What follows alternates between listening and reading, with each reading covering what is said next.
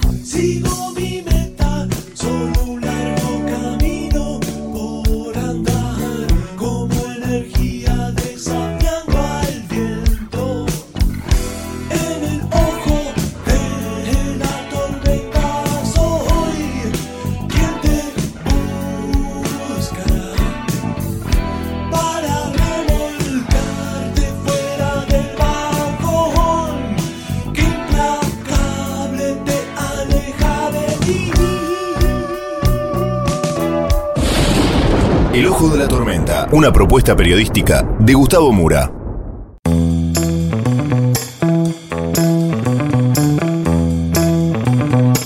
Bienvenidos al Ojo de la Tormenta, el episodio de hoy. La CGT va a la guerra. Vamos entonces con los temas del día de hoy en este breve sumario.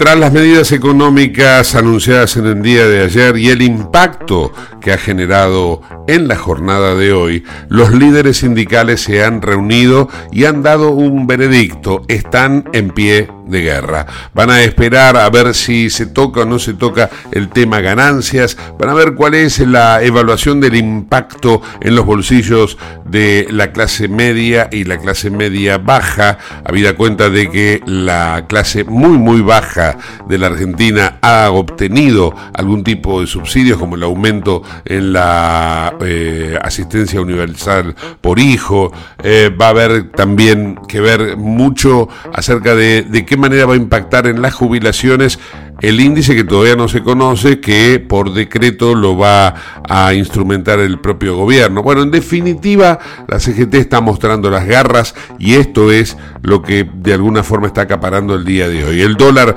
picó altísimo, como era de esperarse, 8.20 en lo que es el dólar oficial, 1.100 por poner un promedio el dólar blue y 1.300 el dólar tarjeta. Aumenta la nafta, esto ya está anunciado y ya está practicado. Por ejemplo, hay alguna privada que ha decidido incrementar un 35%, se espera lo mismo para IPF. Bueno, todo esto va a impactar en las tarifas, en el transporte y en los supermercados con una carne que podría llegar a los 10 mil pesos el kilo. De esto nos vamos a ocupar en el programa de hoy. Primero vamos a tener declaraciones del vocero presidencial con las preguntas que le han hecho los periodistas en esta jornada, las respuestas lógicamente que ha dado el mismo, y luego tenemos también el pronunciamiento de la CGT. Hay mucho también internacional, todo esto y mucho más en el ojo de la tormenta.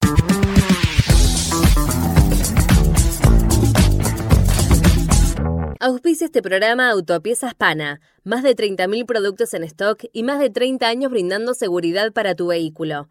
No te olvides de visitarlos en la web pana.com.ar o llamarlos al 42504220. Autopiezas Pana, tu socio estratégico. Dirección Avenida La Plata 1933, Quilmes Oeste.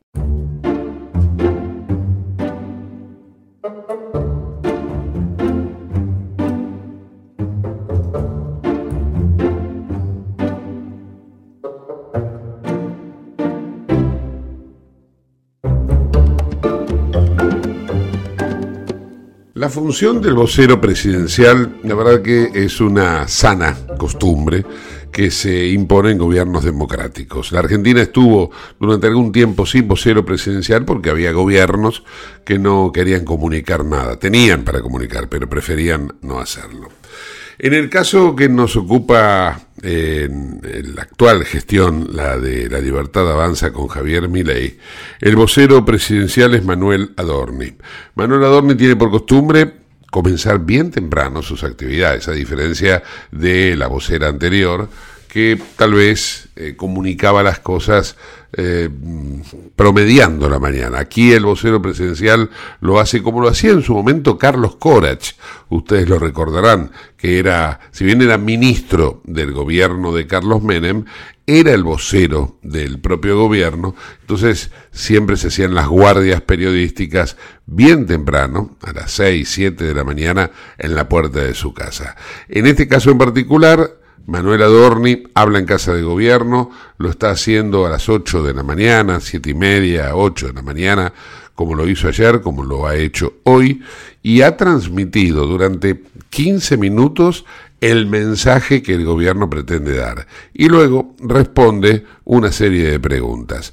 Está establecido que van a ser cinco preguntas y vamos a ir transitando entonces esta conferencia de prensa o esta comunicación del día de hoy en dos partes.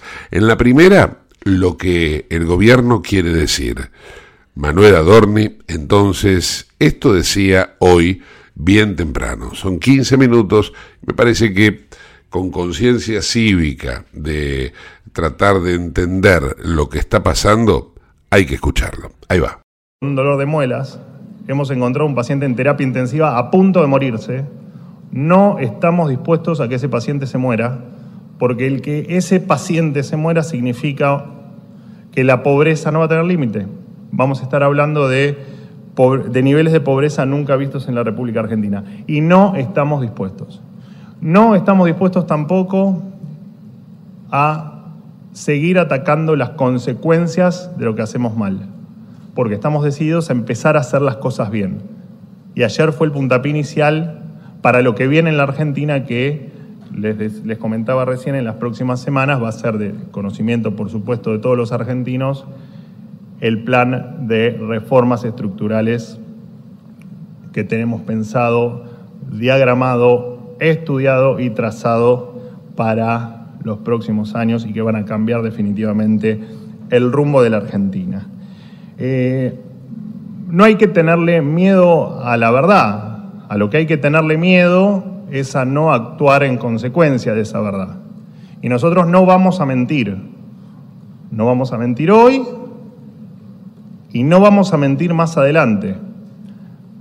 Por supuesto que las medidas no son las que soñamos ni las que pensamos y seguramente nos hubiese encantado que los tiempos fueran otros pero les recuerdo que hace 72 horas que el presidente de la Argentina es Javier Milei, 72 horas. En virtud de, lo que les cuento, y que repito, tiene que quedar claro, cuando uno gasta más de lo que tiene, en, general uno tiene dos alternativas. O te endeudas con un banco, con la tarjeta de crédito, sacas un vas al banco y le pedís un, que te preste un poco de plata o le pedís prestado a un amigo. Y acá no tenemos ninguna de las dos. Acá el banco, los acreedores privados ya no creen en la Argentina y no creen no por nada, sino por nuestro triste historial de pago de deuda, donde nos destacamos en el mundo por ser defolteadores seriales. O sea que el banco no nos presta. Y nuestro amigo, que es el Banco Central, el presidente Milei, y es de público conocimiento, y, no es algo ni siquiera de la campaña, es algo que él pregona desde su existencia en los medios de comunicación, este amigo que es el Banco Central de la República Argentina y su máquina de imprimir billetes, ya no es más nuestro amigo y no va a financiar un solo peso del Tesoro. Repito, no vamos a mentir, no vamos a mentir. Lo que queremos es actuar sobre la consecuencia, sobre el problema estructural de la Argentina. Eh, ingreso en, ahora sí en, la, en, las, en un detalle numérico que probablemente algunos de ustedes lo hayan, lo hayan leído, simplemente para enumerar el, los, los ítems que hacen a que con este paquete de medidas urgentes para estabilizar una macroeconomía despedazada, logremos el déficit cero y empecemos a tener credibilidad. Credibilidad que es fundamental. Nada de esto, nada de esto va a funcionar si no nos creen, si no somos creíbles. Por eso siempre vamos a decir la verdad, porque necesitamos reconstruir lo que las la décadas de políticas equivocadas, cortoplacistas y muchas veces de corte extremadamente populista hicieron que el mundo no nos crea. Y cuando no te creen, no importa lo que hagas. No importa lo que hagas. Si no te creen, nada es posible. Y nosotros vamos a hacer que esto sea posible y no nos importa decir la verdad, incluso cuando ocurren cosas que no son las que uno, tenía, uno esperaba, menos aún con este paciente que se está muriendo. Repito, no estamos dispuestos a que el paciente se muera y vamos a hacer todo lo posible, no solo para bajarle la fiebre, sino para salvarlo de la enfermedad que lo está matando. Dicho esto, la, ayer el, voy a, por supuesto, a resumir en las palabras más simples que encuentre las medidas de ayer, de las que repito, no hay que perder el foco en que son medidas que revestían urgencia inmediata. Repito, hace 72 horas que Javier Milei es el presidente de la Nación y que son la... Eh, era consideramos que es el esquema necesario para no solo terminar con el déficit fiscal de manera inmediata, sino también, o tender a, terminar con el déficit fiscal de manera inmediata, sino también para generar previsibilidad y para entender, para que todos entiendan, que efectivamente estamos dispuestos a no gastar ni un centavo más de lo que tenemos. El resultado que se espera fiscal para este 2023, a, su finaliza, pronto a su finalización, es del 3% del producto. Este, este, a este déficit, esto es básicamente gastos versus ingresos del Estado. ¿no? Esto es cuánto, cuánto, cuánto le ingresa de dinero al Estado por una ventanilla y por la otra ventanilla cuánto es lo que gastamos. En esto el Estado va a terminar, el gobierno va a terminar, o el Estado nacional va a terminar con un déficit del 3 puntos del producto. A esto, por supuesto, hay que adicionarle los intereses de la deuda, que es otro 2.2% del producto. Eh, deuda que, deuda que también hay que entender que no es mala voluntad del político, del gobernante de turno. El endeudamiento también es hijo del déficit fiscal. Como la inflación es hija del déficit fiscal, el endeudamiento también es hijo del déficit fiscal. Efectivamente, gastás más de lo que tenés, o emitís, o te financias. Y hay que pagarlo, por supuesto. Si hay algo que dijimos es que vamos a honrar cada uno de los contratos que existen en la República Argentina. Esto entre el déficit que se llama déficit fiscal primario, o sea, lo que ingresa y lo que gastamos, adicionándole lo que pagamos de intereses de la deuda, esto nos da un déficit a finales de 2023 de 5.2 puntos del producto, dato que, hay que, efectivamente fue el foco de las medidas de ayer. Eh, las medidas de ayer tienen dos grandes, dos grandes pilares. Uno es atacar parte del gasto público y otro es la, mejora en los, en los ingresos fiscales. Eh, hay eh, básicamente cuatro medidas que apuntan a mejorar los ingresos. El, eh, bueno, el incremento en el impuesto país que ayer anunció el ministro Caputo, en torno al 0,8, ahí se recupera en ingresos el 0.8, no, esto no lo anoten, porque, va, anótenlo, pero tienen en la página del Ministerio de Economía, ayer publicó esta, esta tabla que yo les estoy enumerando.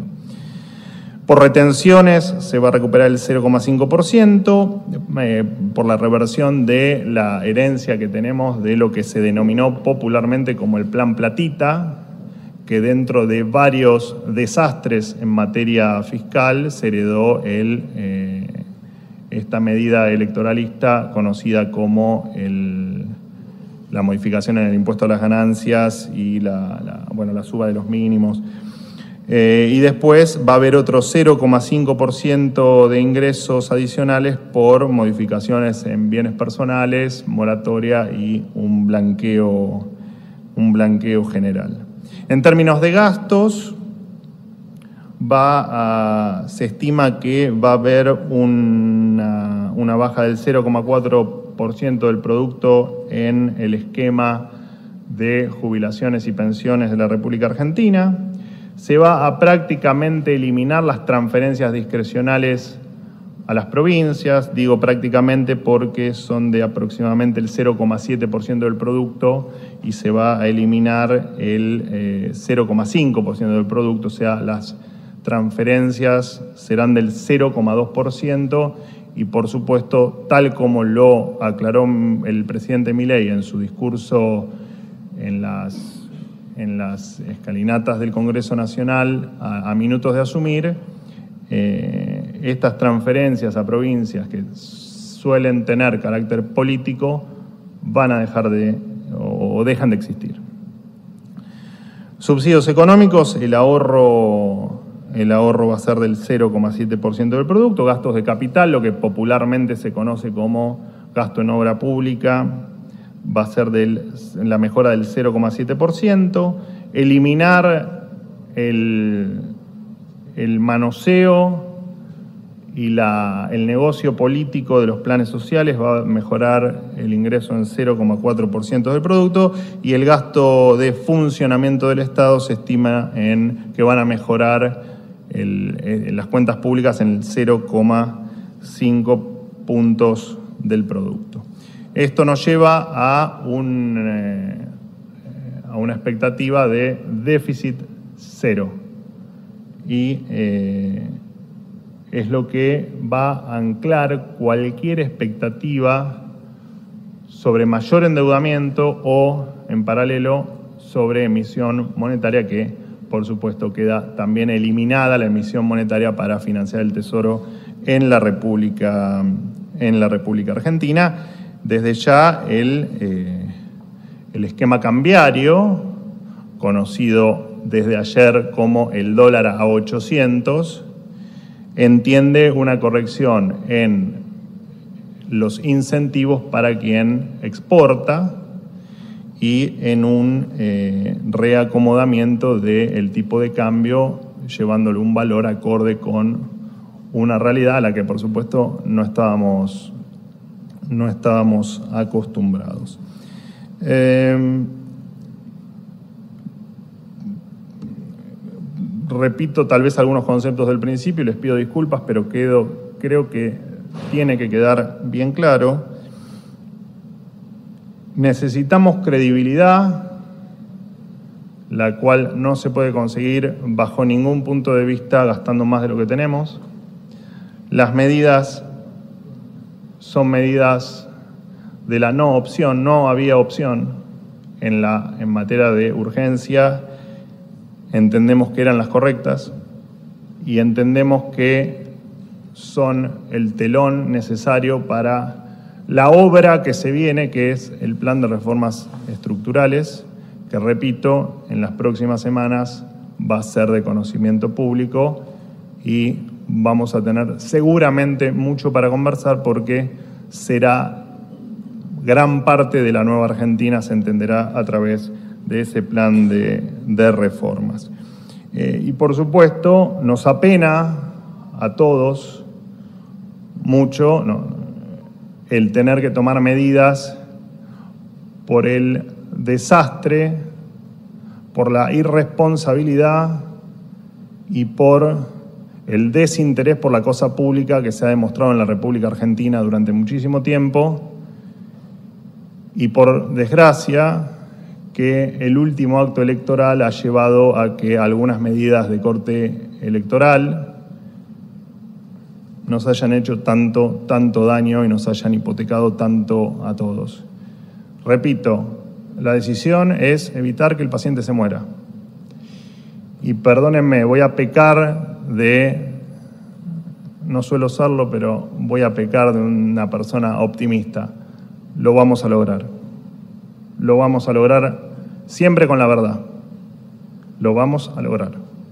Den por hecho que efectivamente la Argentina va a cambiar. Em, bueno, eh, obviamente todo lo que les cuento y la, lo que a mí me da mucha esperanza, que es el déficit cero, eh, por supuesto que va a tener otras consecuencias estas medidas en términos, por ejemplo, de acumulación de reservas.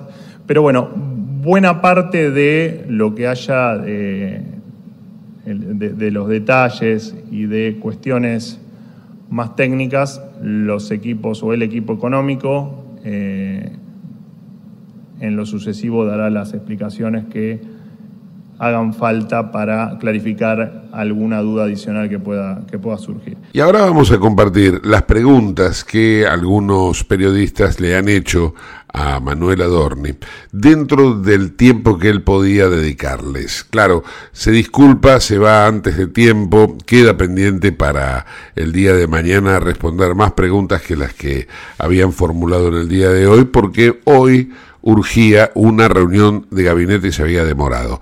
Así que vale la pena también escuchar las preguntas porque tiene que ver con eh, jubilados, subsidios al transporte, eh, especificaciones de qué beneficios puede haber para lo que serían los trabajadores. Bueno, en definitiva, escuchemos las preguntas que le hacen a Manuel Adorni. Vocero, buenos días. Mi nombre es Rodolfo Morel de Crónica Televisión. Vocero, quería preguntarle ayer con las medidas que implementó el ministro de Economía con la quita de subsidios lo primero que le quería preguntar si es quita directamente o reducción y a qué se refiere con subsidios. Si hablamos de servicios generales, transporte, ¿cómo se va a implementar y desde cuándo?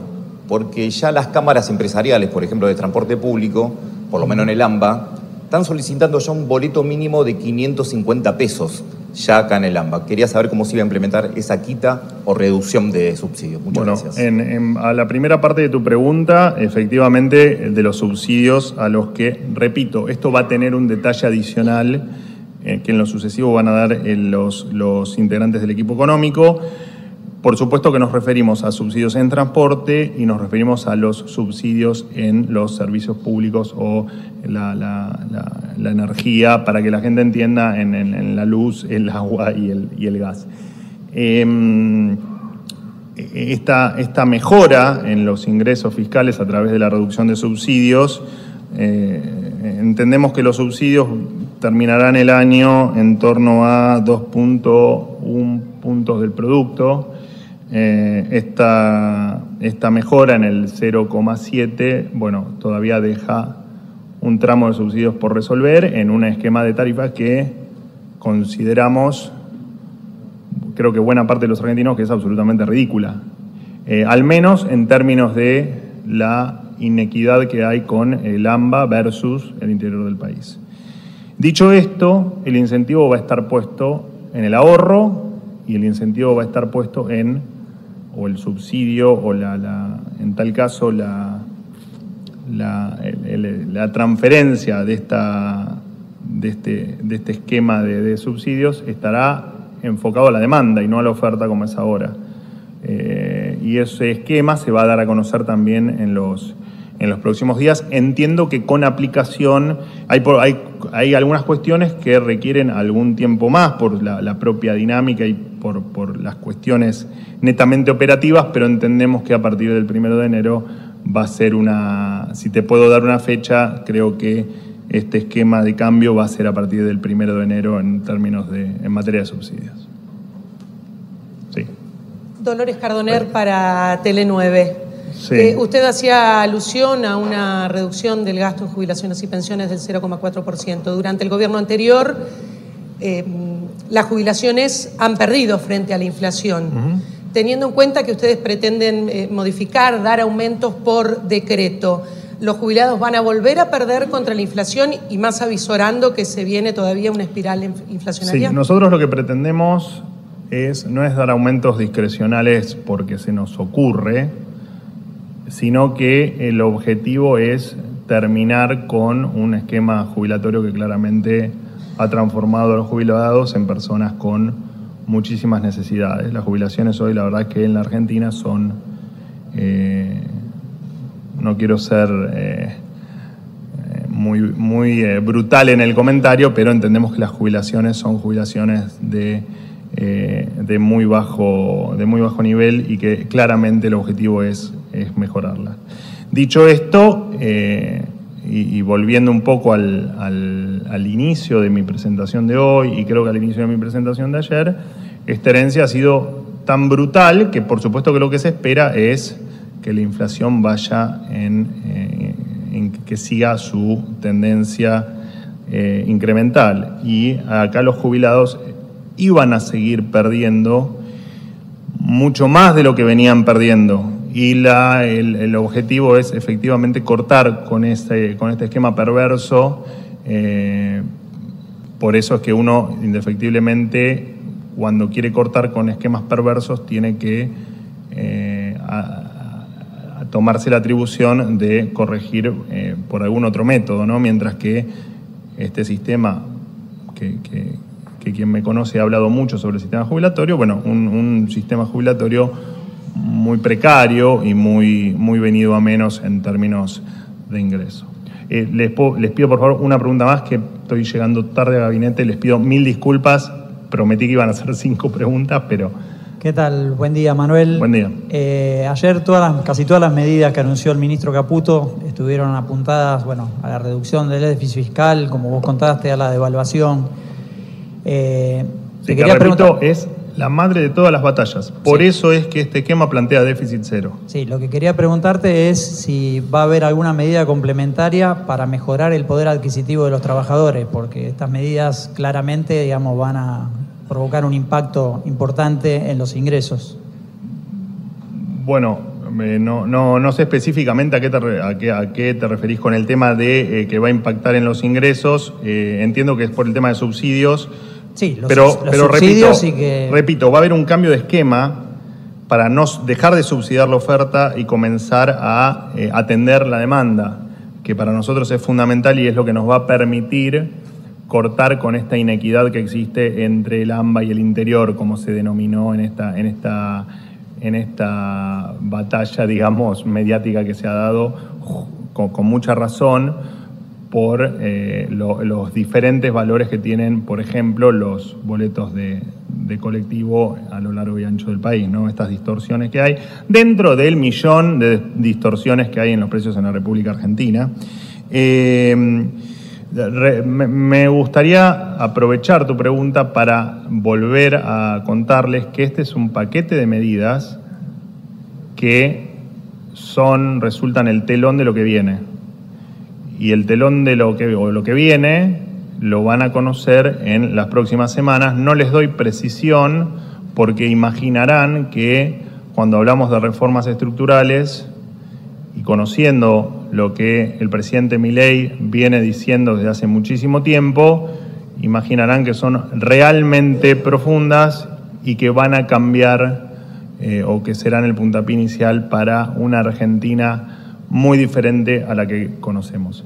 Muchísimas gracias, me tengo que ir a gabinete. Les pido mil disculpas, les prometo que mañana sumamos dos preguntas a las cinco. Muchas gracias.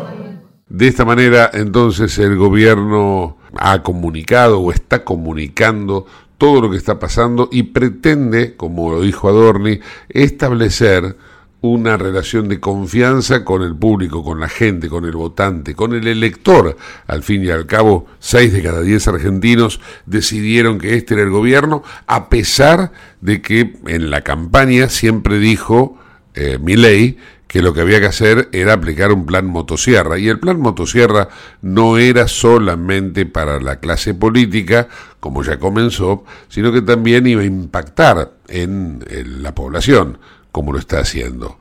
Veremos de qué manera transitamos también este impacto, porque ya hay resistencias, ya el sindicalismo se está reuniendo para lo que considera que hay una reducción del salario, un impacto en un sector de la población que ellos creen representar. Bueno, habrá que ver hasta qué punto esa representación tiene hoy legitimidad, esto es, que realmente están respaldados por la gente.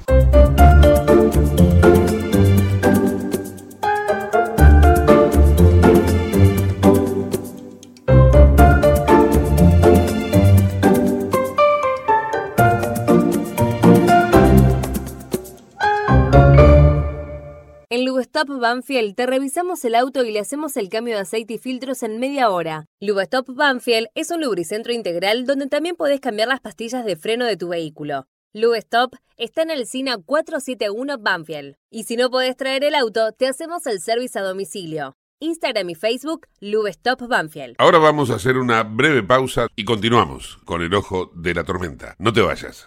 En el ojo de la tormenta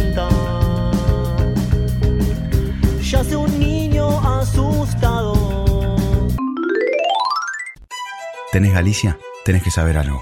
¿Tenés alguna duda? Tenés alguien que te escucha y te da atención 24/7. ¿Tenés ganas de hacer algo? Tenés muchos beneficios en lo que más te gusta. Tenés ganas de no hacer nada. Tenés una app para hacer todo desde el celular sin moverte del sillón de tu casa. Tenés, todo para vivir un día a día mejor. Tenés Galicia. Tenés Galicia.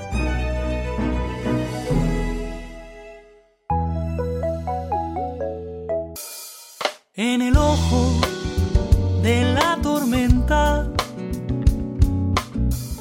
Se suspira la verdad en el ojo de la tormenta. Es momento de bailar. Ya tu alma vuela libre esperando el huracán. Me rompa.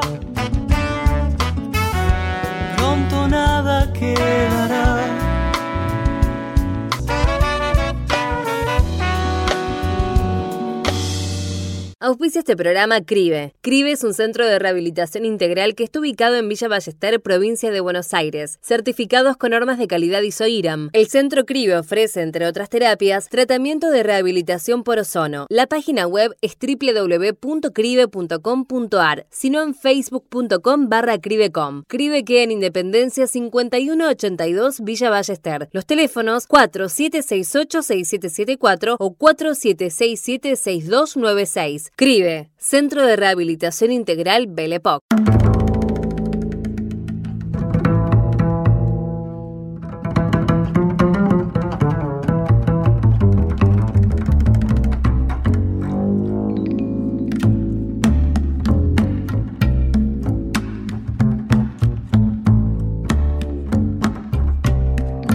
Como decíamos, hay resistencia sindical a las medidas económicas planteadas por el gobierno. Es cierto que en estos momentos, y esperemos que sea solo por ahora, el ajuste ha recaído fundamentalmente en la clase media. La clase más necesitada tiene un incremento en la asistencia universal por hijos y en algún otro subsidio, pero la clase media y fundamentalmente la clase media baja bueno, está un escalón mucho más cerca de ese umbral de la pobreza de lo que ellos mismos tal vez eh, habían planificado. Se viene un incremento de combustibles de aproximadamente el 35%, se calcula que va a aumentar la carne en torno al 40%, con lo cual el kilo de asado podría llegar, por poner un corte, ¿no?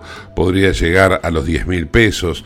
En definitiva, esto va a impactar más en la clase media y clase media baja que en otros sectores, porque la clase muy baja, la clase empobrecida, tiene una actualización de los subsidios.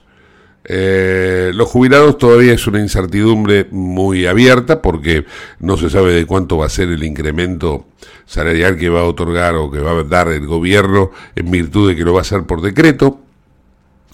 Y entonces eh, mm, el sector que termina siendo más favorecido es la clase muy baja y la clase alta. Porque la clase alta, bueno, le pusieron un dólar que con el cual puede si, si cambia un dólar, puede comprar mucho más de lo que antes compraba. En definitiva, insisto, hay que ver de qué manera se transita luego este ajuste de la clase media para que sea más equitativo con los otros sectores. Por el momento hay mucho descontento en esta, eh, digamos, fracción de la sociedad.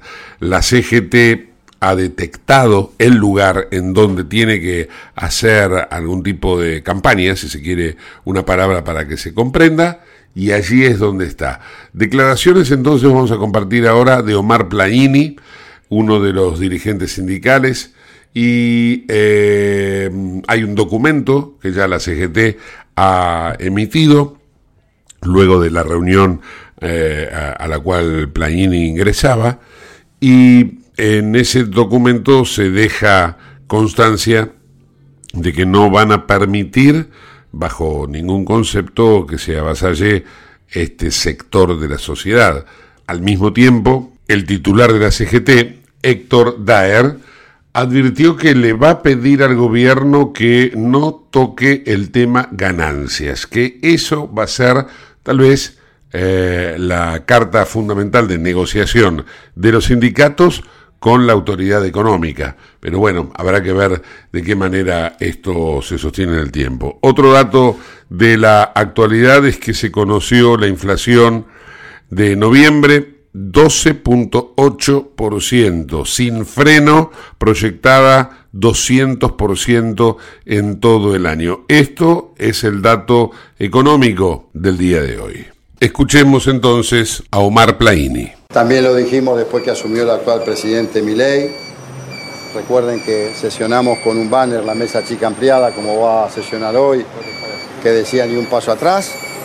Y creo que las medidas que anunció ayer el, el nuevo ministro de Economía, como habíamos adelantado, son nocivas, porque son algunas, todavía el plan económico no está, pero ya viendo lo que son las medidas, y si son nocivas va a haber conflictividad. Yo me pregunto, quienes votaron a mi ley, seis de cada diez argentinos, que cruza horizontal y verticalmente el conjunto de la sociedad. Por ejemplo, los sectores medios, cuando vean el aumento de combustible, el aumento de cable, el aumento de la prepaga, el aumento de la salud privada, ¿cuál va a ser la reacción en esa luna de miel que se supone que tiene todo gobierno los primeros 100 días? Ni que hablar de los jubilados, ni que hablar de los trabajadores, ni que hablar de lo que está en la informalidad. Así que ahora nos reunimos para analizar esto, que claramente ni siquiera es el anarcocapitalismo que hablaba el propio presidente. Porque son medidas neoliberales clásicas, porque pasó, la verdad que habría que pensar qué grande que fue Groucho Mar, ¿no? Cómo se cambia rápidamente. van a debatir un paro general en la reunión de hoy? No, primero vamos a analizar, vamos a hablar, este, me parece que tu pregunta es apresurada porque nosotros, si hay algo que es el movimiento sindical argentino, es racional. Y somos responsables. Vamos a, analizar, total. vamos a analizar las medidas, vamos a ver cómo eso impacta y las que faltan todavía, qué va a pasar con las paritarias, qué va a pasar con los jubilados, qué va a pasar con el trabajo, o sea, son muchas cosas. ganancias también. A ver, ¿quién me Que se podría llegar a modificar el tema de ganancias también. Por eso son muchas las cosas que están circulando en un gobierno bastante desprolijo, por lo que se ve, y es muy mucha desprolijidad la que tienen los funcionarios. Y porque ayer iban a hacer un anuncio a las 5 de la tarde, lo modificaron tres o cuatro veces. Yo no quiero que lo tome medio a mal, pero pareciera que hay mucho cocoliche ahí, porque las cosas que suceden son muy extrañas. Además, me parece que se ha generado una combinación de exfuncionarios menemistas, exfuncionarios macristas y los de la libertad, que es un volcán, que en cualquier momento entra en erupción, porque precisamente en esas, tres, en esas dos etapas anteriores a la Argentina no le fue bien. Omar, eh, Adorni dijo hoy que las medidas que se conocieron ayer es el telón de lo que se viene. Eh, ¿Cómo eh, se está preparando la CGT o cómo se va a preparar la CGT para responder ante, esas, ante ese ajuste, ante esta motosierra que se viene de Milei? Bueno, él hizo toda la campaña con una motosierra, así que nadie se puede ser sorprendido acá. Bueno, esas son las cosas que vamos a analizar. La que ha dicho el vocero Adorni. Que bueno, que además de vocero parece que tiene opinión propia también. Van por la eliminación de los convenios colectivos de trabajo y de la ultraactividad. En tal caso, ¿cómo va a reaccionar el movimiento obrero? Mire, el movimiento sindical, la CGT en particular, tiene 93 años de historia, que cumplimos ahora el 27 de septiembre. Con su claro oscuro, por supuesto. Pero yo quiero decirles que cuando la clase trabajadora lucha por un derecho que está en la Constitución Nacional, artículo 14 y 14 bis, los pactos internacionales, las recomendaciones de la propia OIT, no sucede inmediatamente. Muchas veces lleva años, décadas de lucha, las ocho horas universales, por ejemplo. Entonces me parece que nadie está dispuesto a perder derecho. En todo caso, habría que preguntarse, los sectores que fugaron, por ejemplo, entre el 2015 y el 2020, 150 mil millones de dólares, que son tres veces el empréstito político y económico que le dio el Fondo Monetario al gobierno de Macri, y que hay activos en el exterior de argentinos y argentinas por 415 mil millones de dólares, esos sectores no tienen nada para poner, no tienen nada para colaborar. ¿Por qué no nos preguntamos eso? ¿Hay vistas reuniones con los asesores económicos de la CGT? Eh, ¿Qué, qué lineamientos o qué ejes se espera escuchar de los asesores? Todas las organizaciones nuestras tienen profesionales, tienen técnicos que nos asesoran. De hecho, si usted mira el movimiento sindical, las organizaciones sindicales no estamos solamente para discutir condiciones laborales y salariales. Gestionamos y administramos salud, educación, formación profesional, turismo, recreación y somos todos muy eficientes. Fíjese que no va a encontrar una, una organización sindical que en eso no sea eficiente y eficaz. Así que, por lo tanto, con nuestros equipos técnicos analizaremos la mirada, escucharemos la opinión de ellos y nosotros tenemos nuestra propia mirada. Omar, estamos en vivo para Radio del Plata. ¿Hay algún interlocutor en estos momentos entre el sindicalismo y el gobierno nacional? No lo sé, ahora vamos a hablar en, en la reunión de la mesa chica ampliada si eso está sucediendo o no. ¿Tienen pensado tener reuniones permanentemente, conforme anuncios y demás? Lo dijimos cuando tuvimos la reunión, ni bien fue electo el presidente de la Nación, que íbamos a estar constantemente, digamos, en reuniones, porque lo amerita la situación y la gravedad de lo que está pasando, que ya lo preveímos nosotros y lo, lo anunciamos. Ahora, somos muy respetuosos del voto de la ciudadanía. Ahora, en función de ese voto no se puede hacer cualquier cosa y no se puede afectar a las mayorías que ya bastante afectadas están. Con lo que dijo Guillermo Moreno, que este plan económico le beneficia, le hace bien al peronismo. No creo que haya querido decir eso, lo habrá dicho con otra intencionalidad. Yo no soy exégeta de nadie. Lo que seguramente él dijo que en este plan económico el peronismo tiene muchas posibilidades, obviamente, de, de ser evaluado y considerado que dentro de la democracia es quien más ha dado por la clase trabajadora, por las pymes y por todos los sectores de la sociedad y que en definitiva cuando se vivió un poquito mejor fue por el peronismo. ¿Las medidas estas los tomaron por sorpresa los dirigentes de la CGT o, como dice el gobierno, ya les habían sido anticipadas a la CGT por Guillermo Franco antes de las elecciones? No, a nosotros no nos sorprendió con, con la- con lo que vimos en la campaña. Así que acá nadie se puede hacer desentendido.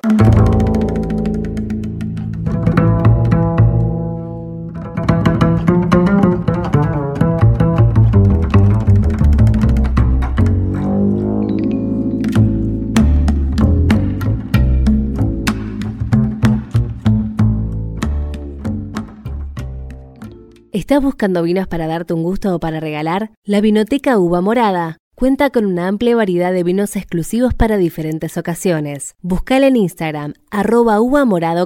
Uva morada, vinos especiales para personas especiales, arroba uva morada.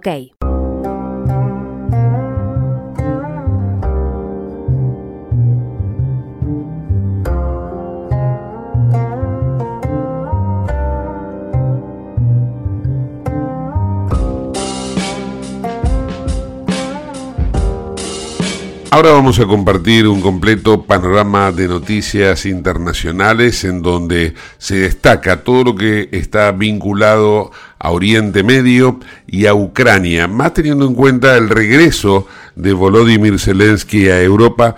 Eh, algunos dicen con las manos vacías porque no logró que el Congreso norteamericano le diera el apoyo eh, o el aval al financiamiento que está buscando.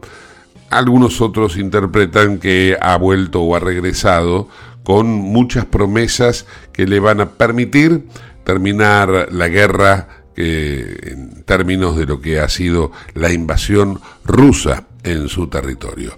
Vamos entonces a este informe de Euronews.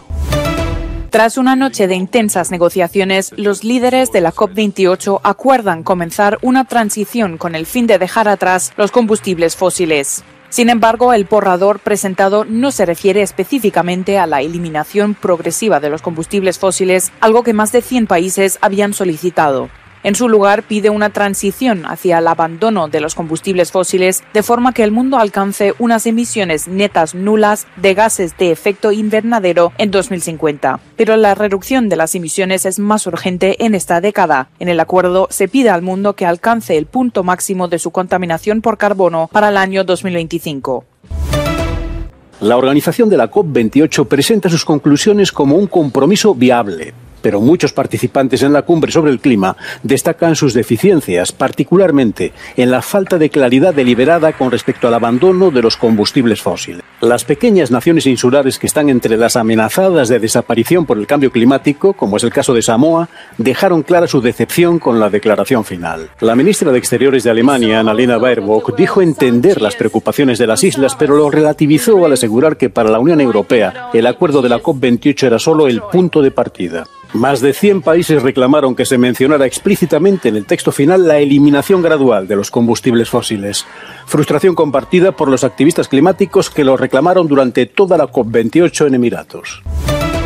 La Asamblea General de la ONU ha votado por abrumadora mayoría a favor de exigir un alto el fuego humanitario en Gaza. Así, se han registrado 153 votos a favor, 10 en contra y 23 abstenciones. A diferencia de las resoluciones del Consejo de Seguridad, donde la semana pasada Estados Unidos vetó un intento de respaldar un alto el fuego en Gaza, las votaciones de la Asamblea General no son vinculantes, pero constituyen un barómetro de la opinión mundial. El sufragio también muestra el creciente aislamiento de Estados Unidos e Israel antes en Washington, Joe Biden ofreció una recepción de Hanukkah en la Casa Blanca en la que señaló que Estados Unidos seguirá proporcionando ayuda militar a Israel hasta que se elimine a Hamas. Sin embargo, en una aparente nueva ruptura de relaciones, advirtió de que Israel pierde apoyos por sus bombardeos indiscriminados sobre Gaza. El presidente estadounidense también pidió al primer ministro de Israel, Benjamin Netanyahu, que cambie la composición de su coalición gubernamental, que se opone mayoritariamente a la creación de un Estado palestino.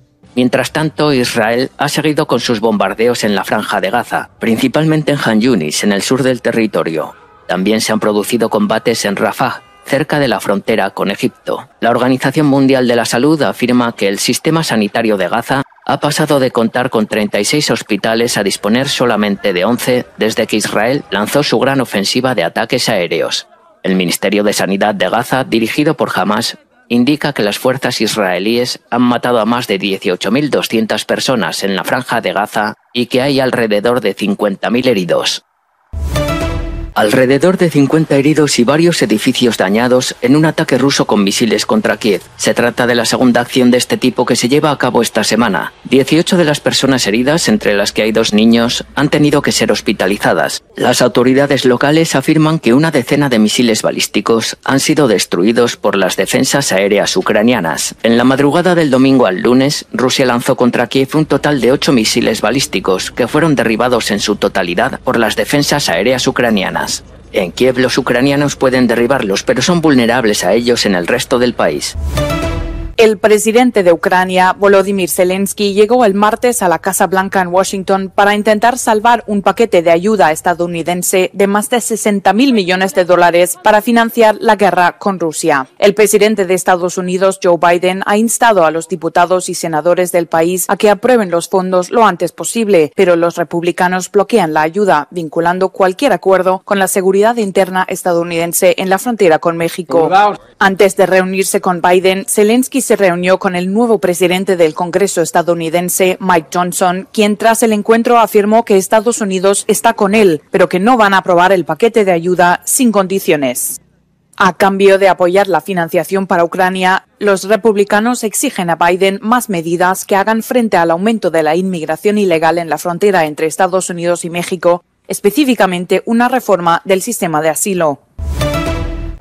Un ciberataque dejó sin servicio este martes a un número no especificado de clientes de Kipstar, el mayor proveedor de telefonía móvil de Ucrania, con unos 24 millones de usuarios. La compañía relacionó el ciberataque con el contexto de guerra que vive el país. Otras empresas privadas también informaron de fallos en sus sistemas, y según medios locales, el de este martes supone el ataque cibernético de más envergadura que ha sufrido Ucrania durante la guerra. El Servicio de Seguridad de Ucrania ha abierto una investigación sobre lo sucedido. El ambiente se caldea en vísperas de la cumbre europea en la que Hungría amenaza con bloquear decisiones clave. La vicepresidenta de la Comisión Europea, Vera Jourova, ha criticado duramente la campaña que el gobierno húngaro inició el mes pasado contra el Ejecutivo Europeo. En ella retrataban en vallas publicitarias a la presidenta de la Comisión Europea, Ursula von der Leyen, con el mensaje No bailamos a son de su música. La Comisión se ha convertido en el blanco de una campaña que, en el marco de una consulta nacional, lanza graves acusaciones contra la agenda política europea. Esta polémica echa más leño al fuego de la cumbre que comienza este jueves. Hungría amenaza con bloquear la apertura de negociaciones de adhesión con Ucrania y también una ayuda financiera para el país, actualmente devastado por la guerra. Te invitamos a conocer La Pampa, porque creemos en una nueva forma de viajar a un ambiente ideal para estos tiempos. Aire puro, bosques y fauna nativa, gastronomía gourmet, vinos patagónicos, pueblos con historias emocionantes. En La Pampa, seguro te relajás, seguro te emocionás, seguro disfrutás. Viaja seguro, viaja a La Pampa, portal de la Patagonia. Bueno amigos, hasta aquí llegamos con el programa de hoy. Nos reencontramos en el próximo episodio del Ojo de la Tormenta. Cuando de madrugada vuelvo solo, a veces pienso, sin darme cuenta, que no sé cómo vine yo a ubicarme justo en el